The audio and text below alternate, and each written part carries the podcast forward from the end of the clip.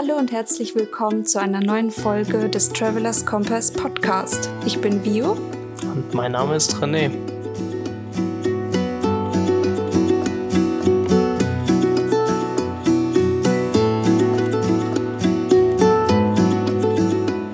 Ja, wir sitzen hier gerade in einem Airbnb in Lüderitz. Dazu aber später mehr. Wir spulen jetzt mal ein paar Tage zurück und ähm, ja, fangen dort an, wo wir das letzte Mal aufgehört haben.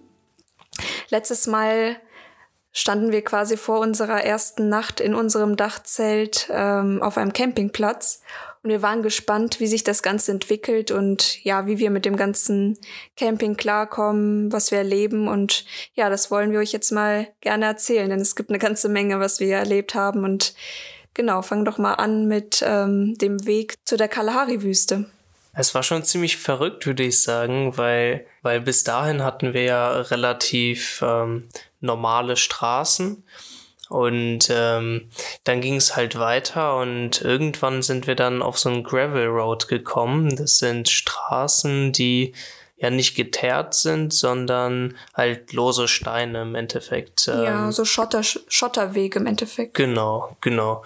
Und das ist halt relativ ungewohnt, vor allem für lange Strecken. Ich meine, ich hatte, wir hatten jetzt bestimmt vier Stunden Fahrt oder so. Ungewohnt vor allem auch, weil man überall Schilder sieht, dass ähm, hier wilde Tiere rumlaufen.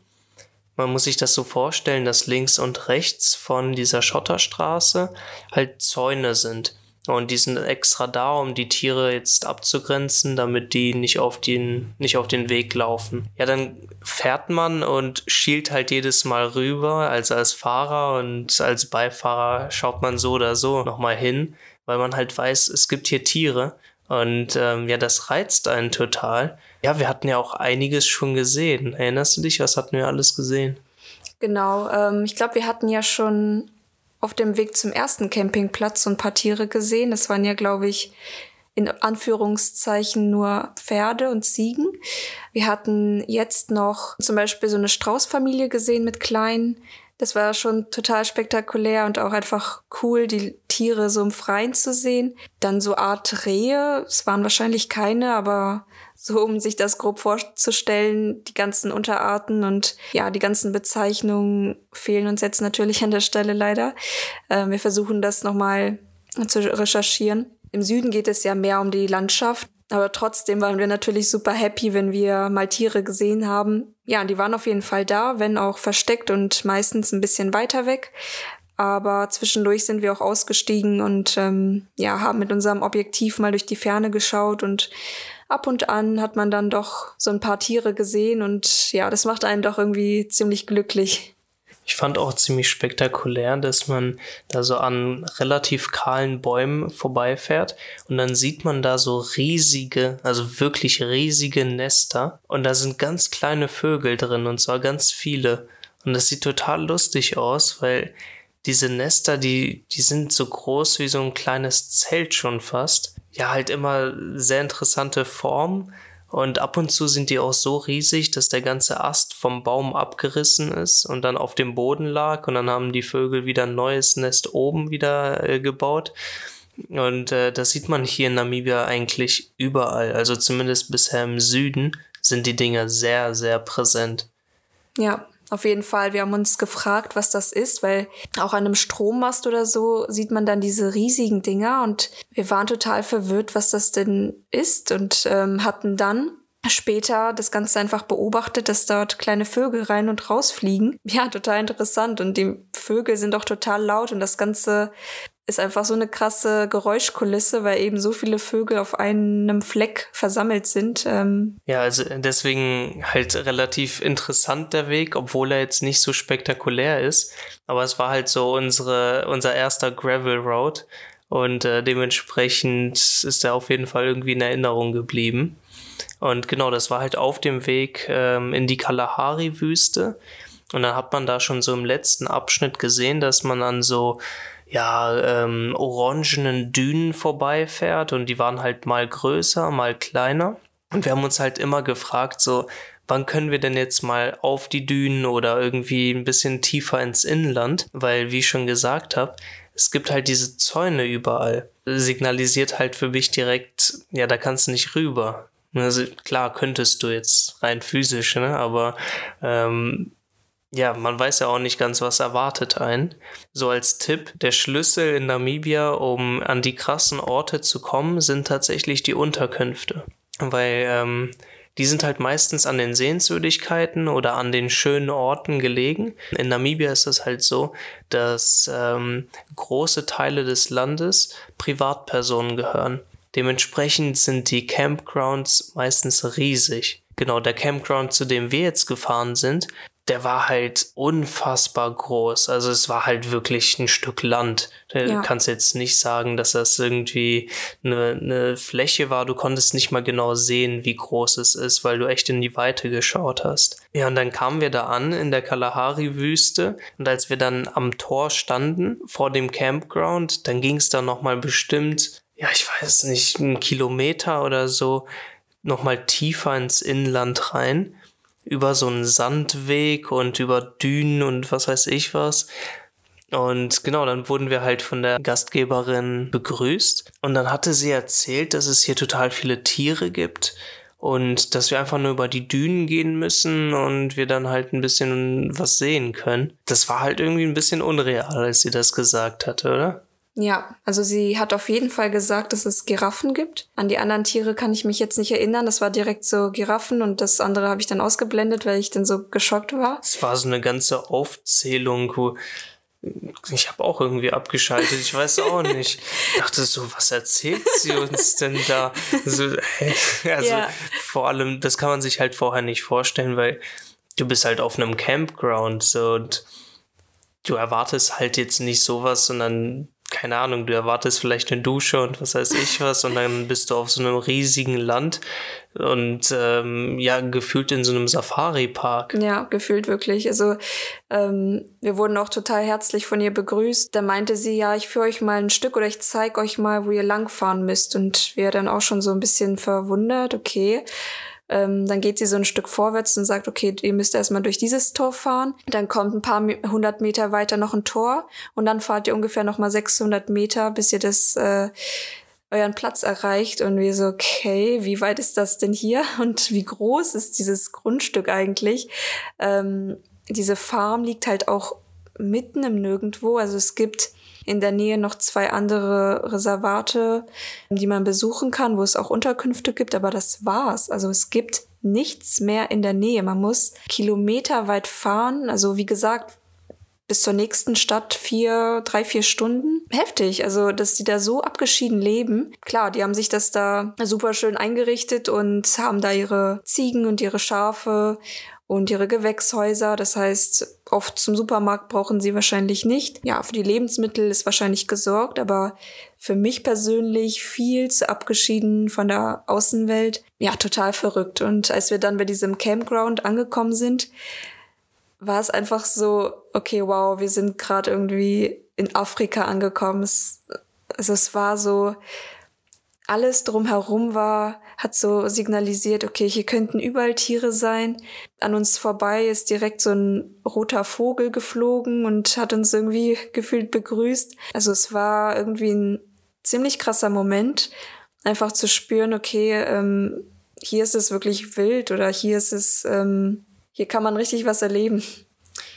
Ja, ich glaube, genau das, was wir halt so während der Autofahrt vermisst haben, nämlich, dass man mal tiefer ins Land rein kann und zwar nicht nur so oberflächlich das Land sieht, ähm, das war dann da auf einmal möglich und deswegen sage ich halt so, die Unterkünfte sind der Schlüssel dazu. Ja, also ich fand, als wir da angekommen sind und ausgestiegen sind, das war erstmal so ein Moment der Stille vor allem, weil wir waren mhm. wieder die einzigen auf dem Campground und dann sind da total viele Vögel, irgendwie so eine Familie von kleinen Vögeln, die die äh, auch in den Nestern sind, die ich vorhin beschrieben hatte. Und ich glaube, wir haben erstmal bestimmt eine halbe Stunde wirken lassen und ja. haben uns das so ein bisschen angeschaut. An die, diese Campgrounds, also der Campground speziell war jetzt ganz anders als der, auf dem wir vorher waren in der ja. letzten Folge weil der letzte war halt wirklich von Menschen geschaffen. Das genau. hast du genau. gesehen. Der hatte halt kleine Hütten mit Duschen und was weiß ich was. Und äh, der jetzt, der war viel, viel mehr basic. Mhm. Ähm, ja, ja, es war alles so zusammengewürfelt. Also man hatte so kleine, ähm, ja, so eigentlich nur so ein paar Wände aus so aus Bambus oder so. Dann geht man da so rein, da ist die Dusche. Die hängt auch gerade so am Baum oder ich weiß nicht, woran sie befestigt war. Dann hat man da so ein kleines Waschbecken und man duscht quasi unter freiem Himmel, weil es gibt kein Dach.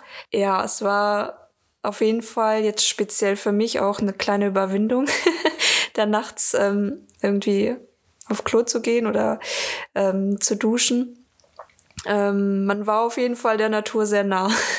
Aber ich fand speziell das Duschen, ähm, ich habe auch nachts geduscht und dann guckst du halt nach oben und so einen Sternenhimmel wie in Namibia habe ich in meinem ganzen Leben noch oh, nicht ja, gesehen. speziell dort. Also ihr müsst euch das so vorstellen, dass egal wo ihr hinschaut, Sterne sind und viele, viele, viele Sterne. Dadurch, dass halt in der Nähe nichts leuchtet, kann man die halt super sehen und wow, also da standen wir locker auch noch mal fünf Minuten, konnten echt unseren Augen nicht trauen, ähm, wie viele Sterne da waren. Das ist super schön gewesen. Richtig krass und die, die schienen auch total hell und ja, also richtig intensiv. Auf den Sternenhimmel hast du ja echt Verlass. Also den sehen wir jeden Abend super klar. Ja, aber nicht, also bis jetzt war das wirklich so, glaube ich, ich sag mal, der schönste Sternenhimmel, weil man keine Bäume oder sonst was hatte, die das, ähm, die die Sicht versperrt haben. Es war wirklich, man konnte in alle Himmelsrichtungen schauen, man hat überall Sterne gesehen. Ja, und dann hatten wir auf jeden Fall, ja, zum Sonnenuntergang haben wir uns dann aufgemacht über die Dünen, um halt die ganzen vielen Tiere zu sehen und war natürlich auch mit relativ großen Erwartungen da hochgegangen. Und äh, man muss sich das so vorstellen, unser Campground ist eingezäunt, also sind wir über den Zaun, was wir ja dann durften. Und dann hast du erstmal so eine relativ lange, flache Fläche, bis du dann zu der Düne kommst, die relativ hoch ist. Und auf dieser langen Fläche begannen dann schon so die Tierspuren. Und du hast schon gesehen, okay, da ist irgendwas Großes lang gegangen. Und dann hast du irgendwann so links davon andere Spuren gesehen. Und ich fand das so krass, dass du echt so diese Fährten lesen konntest. Und irgendwie hat sich das dann zu so einer Geschichte zusammengefügt. Und dann konntest du auch das Ende der Geschichte schon sehen, weil dann haben wir von dem großen Tier tatsächlich das Kadaver auch gesehen. Also so Überreste vom, ich glaube, Kopf und den Knochen mm, war's. Ja. Ähm, es war noch nicht so, also das Fleisch war jetzt noch nicht so ganz von den Knochen runter, so teilweise ja, da hast du schon so ein Gefühl, so, okay, du bist jetzt wirklich in der Natur. Mhm. Ne, also da ist jetzt wirklich was los. Ja, dann sind wir halt weiter hoch über die Dünen und dann wirst du halt erstmal mit so einer echt krassen Aussicht belohnt, weil dann kannst du auf einmal über die andere Seite schauen. Und dann siehst du erst, wie riesig diese Fläche ist. Und das war schon alleine, also das alleine war es schon wert, da hoch zu klettern. Und wie gesagt, wir haben total viele Tierspuren dann auch auf der Düne gesehen und sind denen dann so in alle Richtungen gefolgt und wir sind bestimmt ja so eineinhalb Stunden unterwegs gewesen, mhm. um tatsächlich kein einziges Tier zu sehen. ja, es war ein bisschen enttäuschend. Ähm, aber ja, es macht ja Sinn. Also es ist jetzt nicht so, dass du dich hinstellst irgendwo und dann kommt dir eine Giraffe entgegen. Ähm, die Tiere suchen ja auch Schutz, beziehungsweise die wandern ja ständig, die sind ja immer in Bewegung. Und ähm, vor allem, wir kennen uns ja nicht aus, wir wissen nicht, wann die Tiere zu welcher Tageszeit sind. Und ich meine, das Gebiet ist, wie gesagt, so groß, ähm, die hätten sonst wo sein können. Wir haben uns danach auch dran erinnert, dass die Gastgeberin meinte, ja, wenn ihr Glück habt, dann seht ihr die. Ähm, wir natürlich, bewusst, wir sehen. bewusst ausgeblendet. genau. Bei uns war nur im Kopf Giraffen, Giraffen, Giraffen. Äh, wenn ihr jetzt über die Düne geht, dann ist da das Giraffenparadies, so in etwa. Ja, da musste er wieder selbst über uns lachen. Naja. Aber trotzdem war es echt wert, da hochzugehen, weil die Sonne ist dann untergegangen.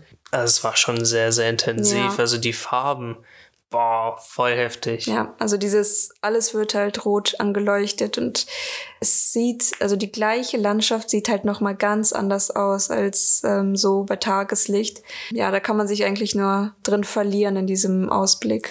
Ich finde, gerade zu Sonnenuntergang entsteht diese typische Afrika-Atmosphäre, Mhm, die man so aus den Bildern kennt. Ja. Alles so gold-orange, richtig intensiv und äh, ja, ist eine Atmosphäre, die ich total genieße. Ja, nur leider ist es so, dass ähm, wenn es dann tatsächlich zum Sonnenuntergang kommt, dann ähm, geht das relativ rasch. Also Ja, der Punkt, bis zu dem es so orange wird, zögert sich relativ langsam hinaus.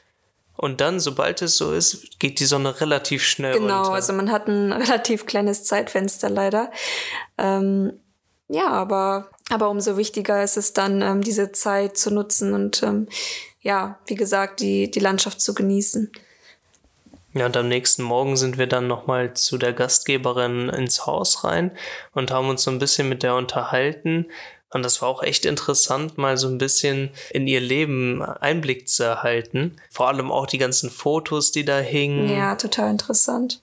Ja, es war ganz lustig, weil unsere ganzen Geräte waren komplett leer, also unsere Laptops, unsere Handys. Ähm, und genau, wir wollten sie halt fragen, ob wir ähm, ja ein bisschen Strom schnorren können. Und hatten sie dann irgendwie ja nicht zu Gesicht bekommen. Irgendwie, wie gesagt, das Gebiet ist so groß. Sie war zwar zu Hause offensichtlich, aber und irgendwann kam sie dann aus irgendeiner anderen Ecke und ähm, hat uns dann aufgemacht. Ja, es war total cool, diese Familienfotos zu sehen und einfach diesen Kontrast zu sehen, wie deren Kinder aufgewachsen sind und wir zum Beispiel. Du siehst dann so Kinder, die in dem roten Sand spielen oder du siehst Kinder neben Giraffen oder was auch immer. Das ist, war so interessant, da mal, ähm, ja, einfach mal in diese Familiengeschichte einzutauchen und ja, Näheres zu erfahren. Der Vater auch, der ähm, anscheinend ein Zebra erlegt hat, da war auch ein Foto mit ihm. Ähm, also komplett halt anders als das, was wir halt gewohnt sind. Genau. Ja, und die, ähm, ja, und die Kinder von denen studieren jetzt in Südafrika und die Eltern kümmern sich halt jetzt um die Farm und ja, meinten, die haben alle Hände voll zu tun. Das glaube ich gern bei so einem großen Grundstück. Ähm, total herzliche Menschen, die haben uns reingelassen, sind dann selber in den Garten gegangen, haben da irgendwas gemacht. Ähm, also die haben uns total vertraut.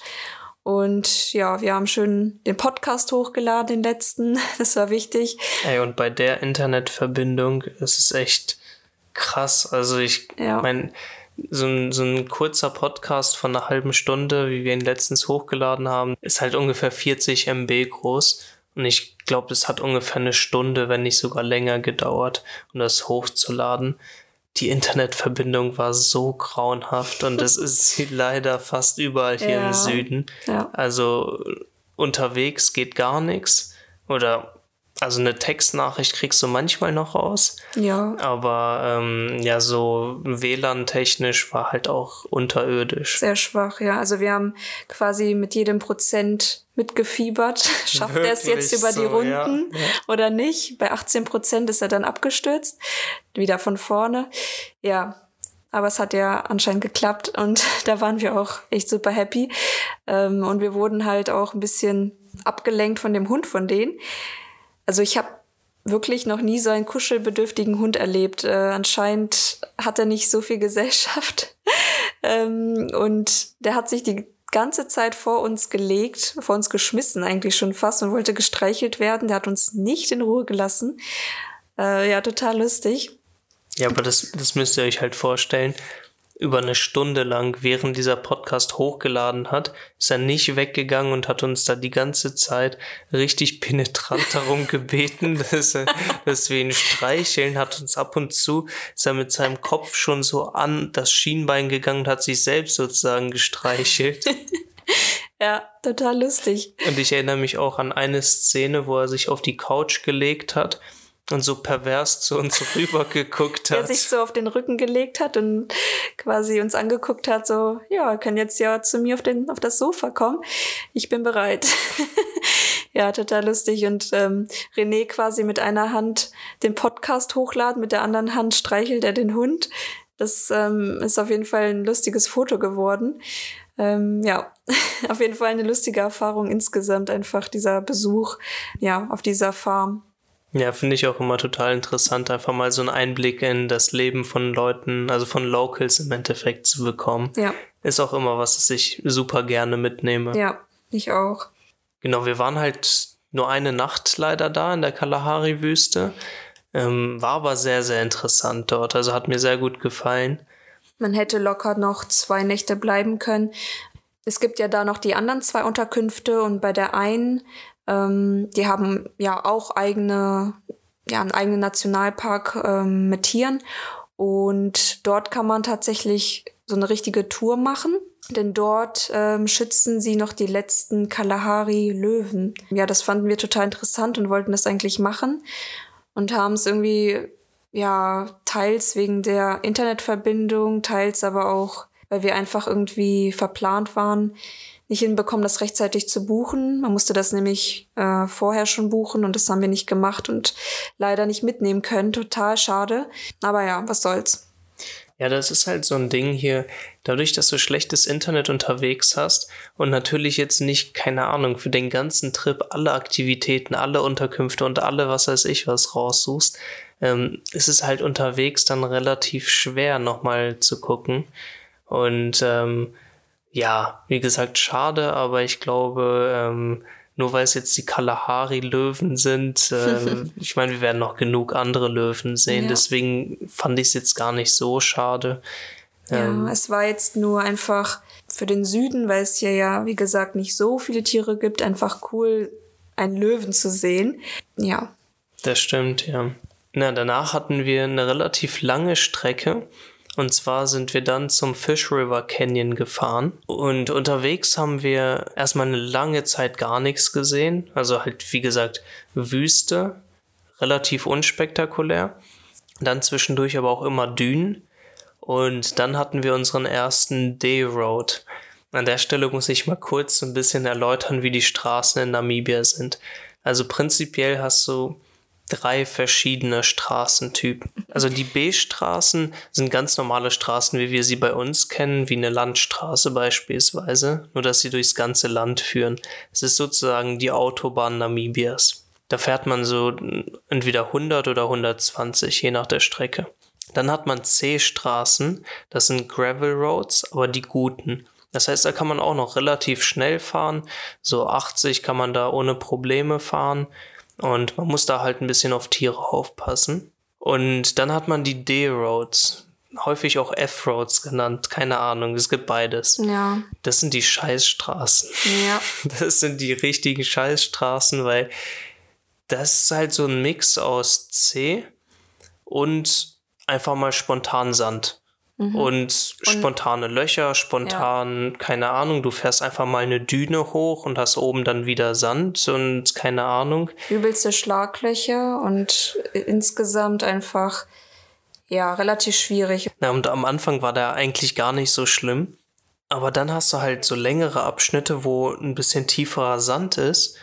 Und es ist ein ganz unangenehmes Gefühl, wenn du vorher, ich weiß nicht, 60, 70 die Stunde fährst und dann kommt auf einmal so ein Sandabschnitt, wo du auch so ein bisschen die Kontrolle verlierst. Also es fühlt sich so an, als würde dein Auto so ein bisschen sliden. Das ist ein ganz unangenehmes Gefühl. Vor allem, wenn du dann so eine Düne runterfährst oder so und dann slidest, ähm, ja, ist gewöhnungsbedürftig auf jeden Fall. Ja, es ist halt ähm, grob vergleichbar mit Eis. Also für einen ganz kurzen Moment ist es halt eben so, dass du ja, ähm, keine Kontrolle hast. Ich weiß nicht, es waren jetzt so 20 Kilometer, wenn ich mich nicht täusche. Man gewöhnt sich relativ schnell tatsächlich an das Gefühl und auch das, dass du eigentlich die ganze Zeit achtsam sein musst. Du musst die ganze Zeit schauen und dich konzentrieren und deswegen ist es auch einfach echt anstrengend, manchmal D-Roads zu fahren. Und das war auch zum Glück ähm, für eine lange Zeit der erste und letzte und war uns auf jeden Fall eine Lehre, wenn wir die nächste Route machen, äh, keine D-Roads zu nehmen oder sie möglichst nicht zu nehmen. Ja, man kann es ja nicht immer vermeiden. Also manchmal führt ja nur der ähm, D-Road dann quasi zur, zum Ziel. Oder zur Hauptstraße dann genau. meistens. Aber an der Stelle muss ich echt sagen, die B-Roads und die C-Roads sind echt richtig gut. Also da kannst du echt super entspannt drauf fahren. Ja, auf jeden Fall. Ja, und irgendwann hatten wir dann halt ähm, wieder so eine ganz normale Schotterstraße, wo man auch relativ gut fahren konnte. Und ähm, hatten so, ja, noch eine Stunde Fahrt vor uns. Und langsam hat sich der Sonnenuntergang angekündigt. Das heißt, die Farben wurden wieder intensiv rot und alles hat geleuchtet. Das war auch tatsächlich die Zeit, wo wir ziemlich viele Tiere wieder gesehen haben. Also eigentlich die gleichen Tiere wie vorher auch, Strauße, rehartige Tiere, sage ich jetzt mal. Und ja, super schön. Ähm, wir haben so oft angehalten und Fotos gemacht und ähm, war echt cool, dass wir zu dieser Tageszeit da lang gefahren sind, weil es sich einfach echt gelohnt hat einfach. Ja, dann sind wir angekommen beim Fish River Canyon, beziehungsweise nicht direkt dort, sondern beim Campingground. Ja, haben uns dann da angemeldet und haben dann direkt an der Rezeption erstmal gesehen, eine Warnung, dass dort Affen sind. Ja, wir haben es jetzt nicht so ganz ernst genommen. Also ja, haben jetzt nicht mehr drüber nachgedacht. Dann sind wir halt äh, zu unserem Campingplatz. Abends war auch alles noch super gut. Wir haben ähm, Essen gemacht und unser Zelt aufgeschlagen und so weiter. Und dann am nächsten Tag ist René duschen gegangen. Das war so eine etwas abgeschiedenere Sanitäranlage. Ich wollte gerade was zu essen machen und dann sehe ich, dass von dem anderen Campground zu unserem irgendwas herläuft. Und ich war erstmal verwirrt, weil ich auch noch so ein bisschen verschlafen war. Und sehe dann so den Affen. Und der war relativ groß. Und der läuft dann halt so auf uns oder auf mich zu. Ich dann schnell ins Auto gesprintet. Ähm, und dann hat er sich so ein bisschen bei uns umgeguckt, hat sich angeguckt, was ich da schon rausgebracht habe und ähm, ist dann erstmal weiter. Ist dann irgendwann wieder in den Gebüschen verschwunden. Da bin ich wieder rausgekommen hab aber versucht, ihn in, im Auge zu behalten, weil ich echt so ein bisschen skeptisch war. Und dann sehe ich, beobachtet er so unsere Nachbarn, also beim anderen Campground. Und dann sehe ich, sprintet er aus diesem Gebüsch, rennt auf die zu und klaut den erstmal ihr ganzes Essen und geht wieder ins Gebüsch rein. Boah, also das war echt, und er hat da dabei halt auch so Geräusche gemacht, also keine Ahnung war echt laut und es war einfach so verrückt. Ich bin wieder ins Auto gesprintet und habe auf René gewartet und gucke ihn mit großen Augen an, als er wiedergekommen ist und erzähle ihm diese Story. Ja, es war echt ähm, verrückt. Und ja, ab dem Zeitpunkt haben wir dann nicht mehr gekocht. also zumindest ähm, haben wir, glaube ich, unser Frühstück ähm, etwas reduziert, haben dann, glaube ich, nur Müsli im Auto gegessen, haben dann das Ganze auf abends verlegt, weil abends kommen die anscheinend nicht raus. Also so ein, ein guter Campingplatz, aber diese kleine Sache mit den Affen ist halt, ähm, ja. Das sind Baboons, nennen die sich. Und ich habe mal vorhin gegoogelt, äh, das sind Paviane. Aber das muss irgendwie eine spezielle Gattung von Pavianen sein weil äh, der Arsch von denen ist weiß gewesen und sonst sind die halt relativ rot, wenn man das so nachguckt auf den Bildern. Mhm. Ja, aber große Tiere hätte ich Wirklich nicht groß, gedacht. Ja. Was ich auch lustig finde, ist deren Gesicht. Es ist so so länglich und so irgendwie total lustig, wenn die auch so ihre Zähne zeigen, sieht es halt so aus, als ob sie dich angrinsen. Also eine lustige Begegnung, die man aber auf jeden Fall nicht auf die leichte Schulter nehmen sollte, weil ähm, wenn die was zu essen sehen, dann sprinten die los und ähm, dann bist du das Zeug schnell los. Deswegen ähm, ja, waren wir da auf jeden Fall vorsichtig. Am nächsten Morgen haben wir auch, glaube ich, fünf oder sechs von denen gesehen, genau. weil wir dachten bis dahin, es ist die ganze Zeit nur einer, der hier den ganzen Campground für sich in Anspruch nimmt. Ja. Aber nee, es waren halt, es war eine ganze Familie oder eine Herde von mhm. denen. Vor allem die erste Nacht, als wir da waren oder den ersten Morgen, da waren relativ wenig andere Leute da auf dem Campground. Und äh, den zweiten Morgen, da waren nämlich schon äh, Ferien bei den, bei den namibischen Leuten und auch bei den Leuten aus Südafrika. Und viele sind tatsächlich hergekommen zu dem Campground. Genau. Und ähm, dementsprechend waren die jetzt gar nicht so präsent. Nee, also die waren morgens kurz da, aber haben sich sehr bedeckt gehalten. Ich glaube, den das war denen einfach zu viel oder hatten Angst. Also einfach, weil mehr Menschen da waren. Weil den ersten Morgen ist dieser Affe wirklich zu jedem Campground gegangen und hat dort die Mülltonnen erstmal geleert. Also der hatte das auch drauf. Also der, das war wahrscheinlich so seine Morgenroutine. Diesen Mülleimer genommen und es war so, dass man drei Mülleimer hatte. Einmal mit Restmüll und ähm, ich glaube Pappe. Dann gab es Metall und Glas. Und der war halt so schlau, dass er echt nur den Mülleimer mit ähm, Restmüll ausgekippt hat, weil er wahrscheinlich schon mit Glas und Metall schlechte Erfahrungen gemacht hat, dass er da nichts findet oder sich vielleicht auch schon wehgetan hat, weiß man ja nicht. Ja, der hat das ziemlich elegant gelöst mit dem Mülleimer und hat sich da seine Sachen rausgepickt, die ihn interessiert haben. Dann so weiter marschiert zu dem nächsten und dann zum nächsten und ähm, lustig auf jeden Fall. Aber das große Highlight da am Fish River Canyon war halt der Canyon selbst. Und wir sind da erstmal vormittags hingefahren. Und es ist halt ähm, ja so 20 Minuten mit dem Auto entfernt von dem Campground. Das Campground hieß übrigens Hobus Camp. Wir sind dann hingefahren und dann steigst du da aus und hast erstmal, ich sag mal, ein offenes Gebäude, das dir so ein bisschen Schatten spendet und von da hast du die Aussicht. Am Eingang hast du aber erstmal die ganze Geschichte, die hinter dem Fish River Canyon ist und auch die Tiere, die dort sind. Und ähm, normalerweise bin ich jetzt nicht so der Typ, der sich da hinstellt und erstmal das alles liest. Aber ich fand das so spannend, weil ein Großteil der namibischen Geschichte hat wirklich da im Fish River Canyon stattgefunden. Man hat halt gesehen, dass dort auch schon Höhlenmenschen gelebt haben. Ich fand vor allem, wenn man dann so ein bisschen die Geschichte sich durchgelesen hat und die Bilder gesehen hat dazu und ja, man war schon richtig eingestimmt darauf. Und dann gehst du halt so die Treppe hoch zu dieser Aussichtsplattform und dann siehst du diesen riesigen, massiven Canyon also halt eine Schlucht, die aus verschiedenen unterirdischen Bergen und Strukturen ähm, verläuft und du siehst so den ausgetrockneten Fish River, wo noch so ein bisschen Wasser zwischendurch war. Ja, krass, also wirklich, vor allem dann auch mit der Geschichte im Hinterkopf hat sich da echt Kopfkino bei mir abgespielt. Ich war bestimmt eine halbe Stunde da und habe einfach nur auf mich wirken lassen, weil also ich kann mir das so gut vorstellen, wie die Leute früher dort gewohnt haben und wie da eine richtige Zivilisation war. Ja, man kennt es auch so ein bisschen so aus den Western-Filmen, so sieht das ungefähr dort aus. Ne? So diese Wüstenlandschaften, ganz, ganz typisch und super charakteristisch halt auch. Fand ich total spannend und kann ich jedem nur ans Herz legen, da mal hinzugehen. Ja, und für die Hardcore-Leute gibt es auch die Möglichkeit, ähm, so eine Tour zu machen. Ich glaube, die geht vier Tage oder fünf Tage, irgendwie so. Ähm, es ist eine geführte Tour durch den Canyon. Also man geht quasi komplett runter, auch in die Höhlen und so. Und ja, das soll echt eine harte Wanderung sein.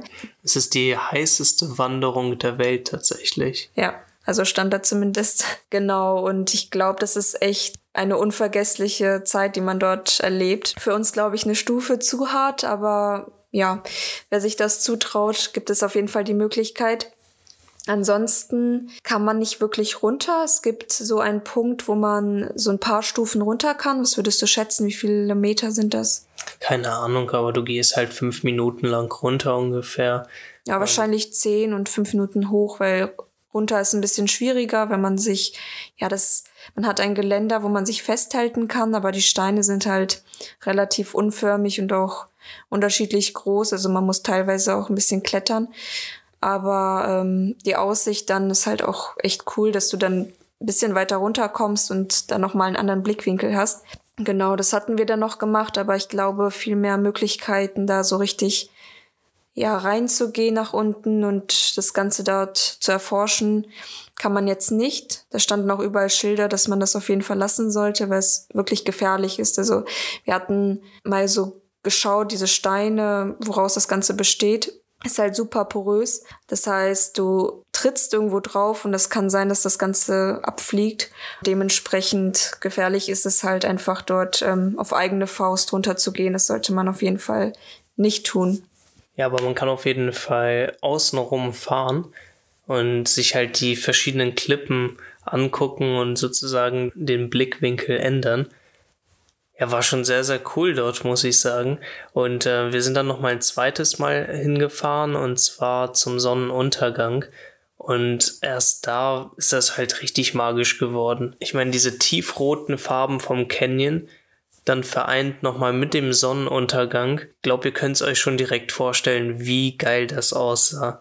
Sehr, sehr cooler Ort und wir hatten auch tatsächlich mal ein perfektes Timing erwischt, wo wir echt ja, Foto und Video zum richtigen Zeitpunkt machen konnten. Richtig, richtig gut. Also das hat mir sehr, sehr gut gefallen.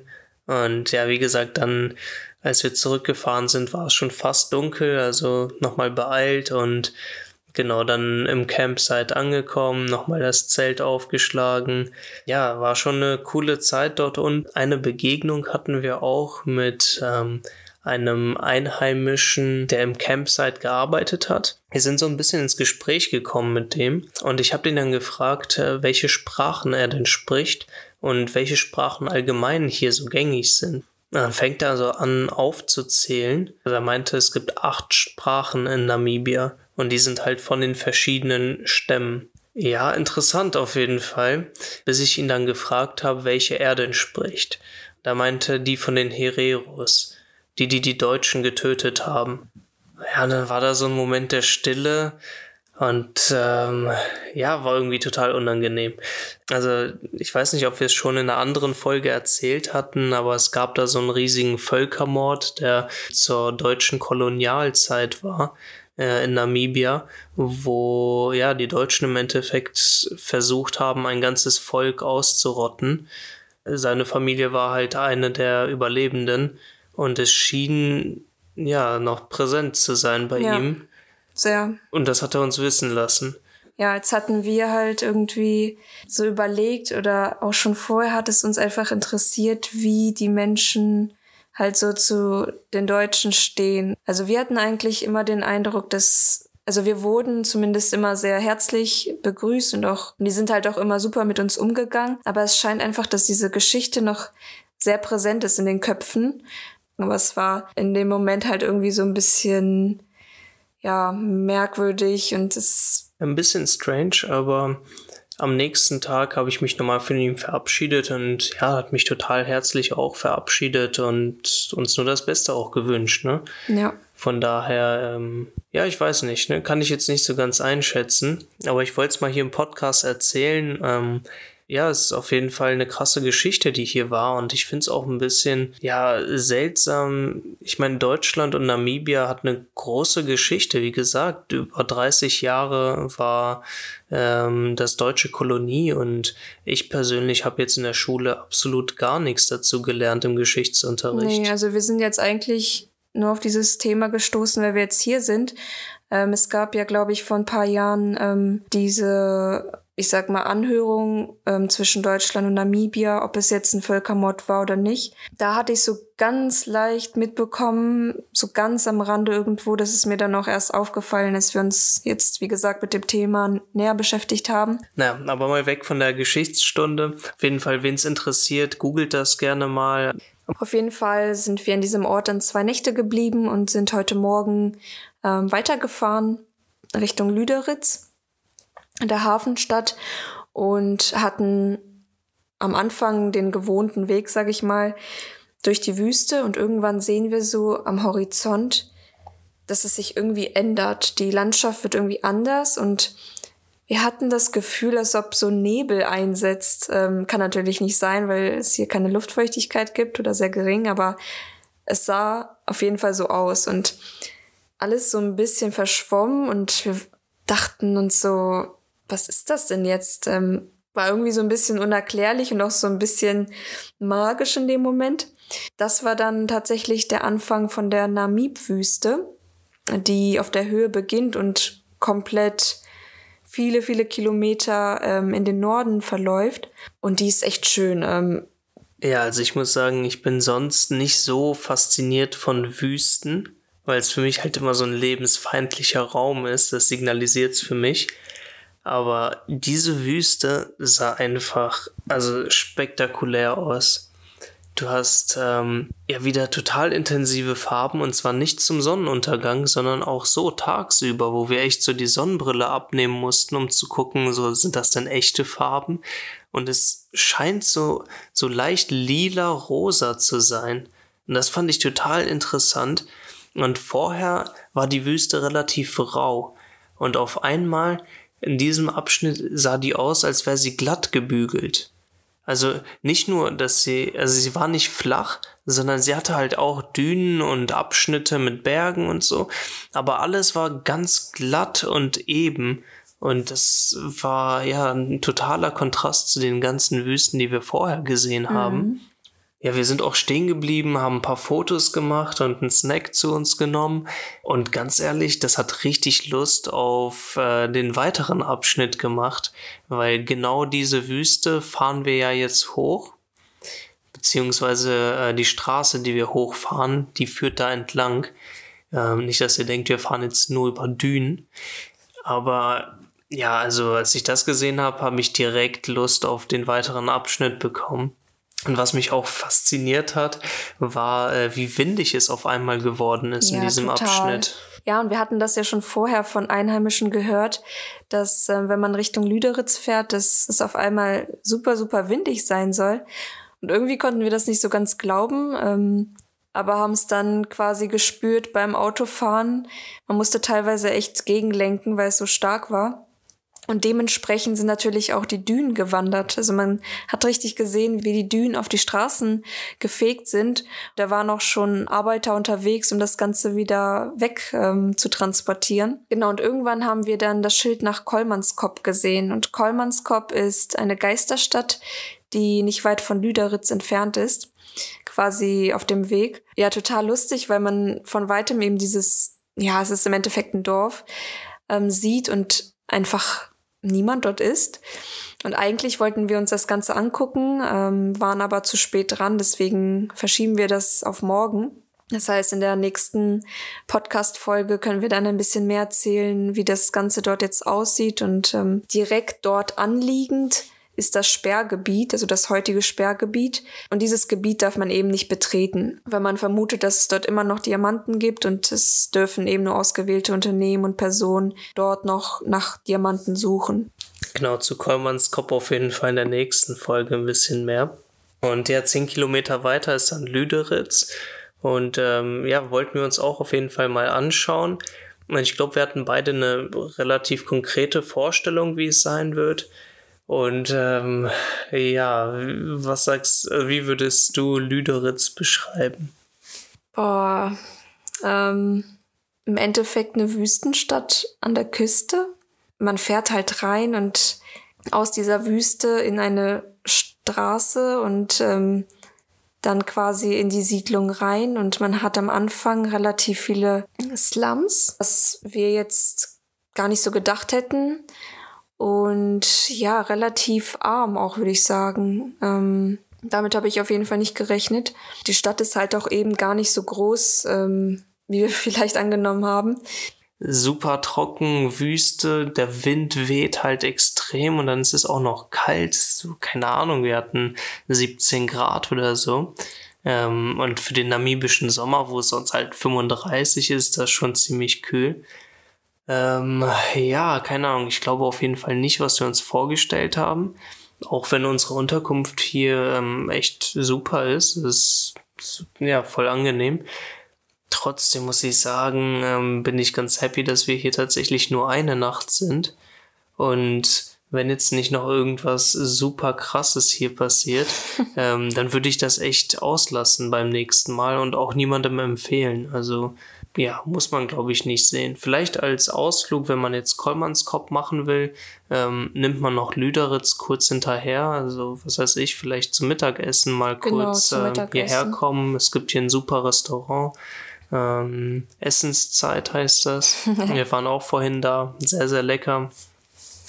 Ja, aber ansonsten wüsste ich nicht, was hier jemanden hinzieht, außer man steht auf diesen Vibe, weil Meiner ist es definitiv nicht. Nee. Aber es hat einen speziellen Vibe. Das ja. muss man dem Ganzen lassen. Auf jeden Fall. Ähm, ja, so ein bisschen Wüstenghetto mit ein paar bunten Häusern. Die sind halt nämlich ja. auch da. Ja, eine Situation, die wir noch vergessen hatten, war nämlich auf dem Weg von vom Fish River Canyon zu, äh, zu Lüderitz, relativ am Anfang. Und zwar äh, sind wir an einem Schild vorbeigefahren, das sagte äh, Best Apfelstrudel in Namibia. Und äh, ja, total witzig, weil das halt auch wieder so diesen deutschen Einfluss hier zeigt.